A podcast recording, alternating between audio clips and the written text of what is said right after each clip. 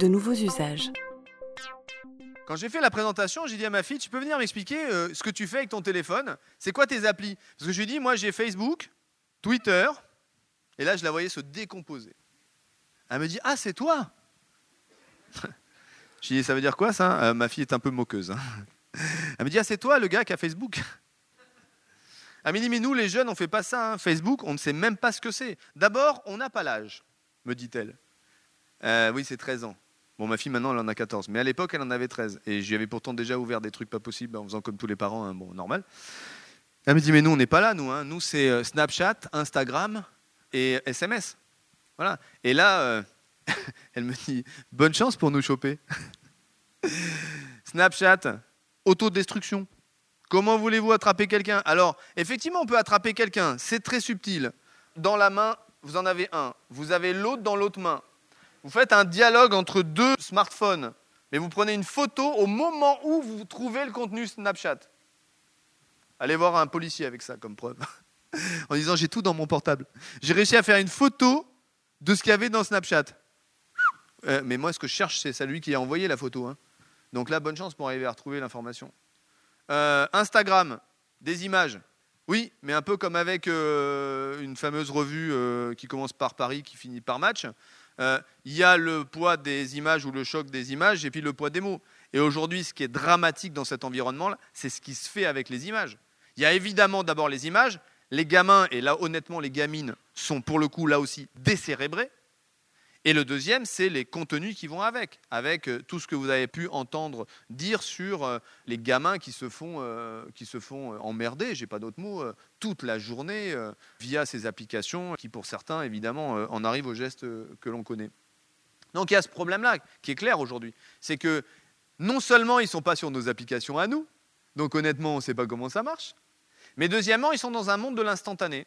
Et donc ils sont dans un monde sur lequel on a une capacité de travail, au sens du travail d'investigation, hein, euh, et pas uniquement policier, mais vraiment du travail d'investigation et de vérification avec eux qui est strictement l'ordre de zéro. Nous avons ces fameuses applications. Alors là, c'est bien mes enfants. hein, donc euh, ma, ma fille m'a dit par pitié, par pitié, donne pas mes notes. donc j'ai pas donné les notes parce que c'est pas ça qui m'intéresse. C'est pas l'interface avec les notes. Encore que je trouve ça extrêmement intéressant. Mais par contre, c'est pas bien exploité, si je me permets, hein, côté, côté parents d'élèves. Ça a donné une nouvelle dynamique à la gestion des notes, qu'on adore. Alors peut-être qu'on est une famille un peu particulière chez nous, parce qu'on aime bien les technos, mais c'est devenu la chasse à la bonne note. Voilà. Et les gamins, le soir, ils rentrent, ils regardent le relevé, et puis ils essaient de voir la moyenne, la moyenne avec les autres, etc. Et c'est en permanence, c'est-à-dire c'est vraiment une émulation. Et de ce côté-là, je trouve ça absolument génial. Là où ça commence à devenir un peu plus compliqué, c'est là. Dans la plupart des applications aujourd'hui que nous avons, quelles qu'elles soient, on a un mode dialogue, un mode d'échange, une messagerie. Et là, euh, deux hypothèses. hein.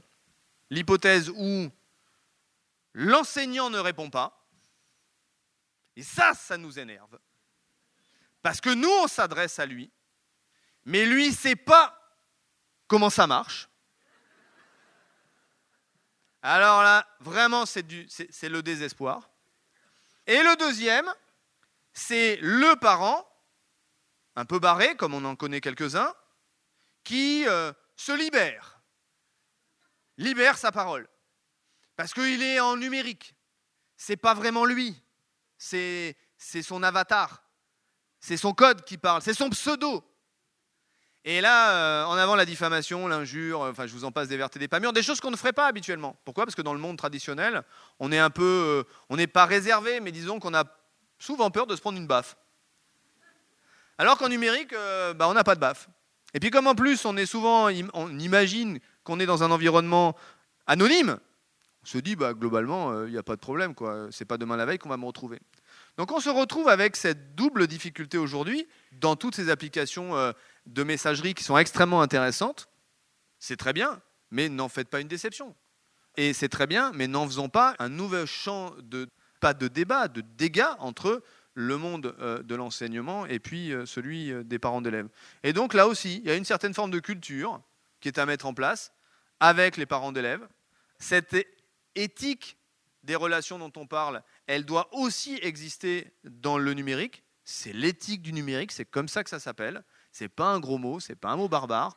Simplement, si on nous donne nous des accès en tant que parents à ce genre d'outils Je parle de celui-là parce que c'est le mien à l'école, hein, mais je veux dire, ça pourrait être n'importe lequel ou n'importe quel ENT. Et, et, que derrière, on ne nous explique pas, on n'a pas de dialogue sur l'intérêt de ces outils et la manière de les gérer, on a un vrai problème. Voilà, on a des outils qui, en gros, ne servent à rien et qui, au final, peut-être même vont être très euh, décevants pour les utilisateurs. Moi, mes enfants ont fait le test tablette. Je ne devrais pas dire ça non plus, mais je le dis quand même. Le test tablette, et euh, à la fin de l'année, la classe entière a dit l'année prochaine, on n'en veut plus. Alors, on a dit mais pourquoi vous voulez plus de tablette l'année prochaine? Il dit mais parce que ça ne sert à rien. Gino, on attendait à avoir des tablettes avec des produits tablettes. On attendait des tablettes avec des trucs sur tablette. On attendait des tablettes avec des choses nouvelles par rapport aux tablettes. Et en fait, il me dit, mais moi, que j'ai une tablette ou que j'en ai pas, euh, en dehors du fait que c'est lourd dans le sac, euh, qu'il faut me la ramener à la maison, euh, que j'ai pas le droit de faire ceci, j'ai pas le droit de faire cela, pas le droit de faire ça non plus, ça non plus, ça non plus, et qu'à la fin, si jamais je la casse ou, je la, ou, me la, ou me la vole, c'est toi, papa ou maman, qui va la rembourser, le gamin, il dit, mais moi, aucun intérêt, quoi j'ai l'ordinateur à la maison, j'ai ma tablette à moi sur laquelle je peux de toute façon faire ces éléments-là. Donc il faut faire extrêmement attention au côté, euh, au côté déception de ce genre de situation et puis à la régulation de ce genre d'outils.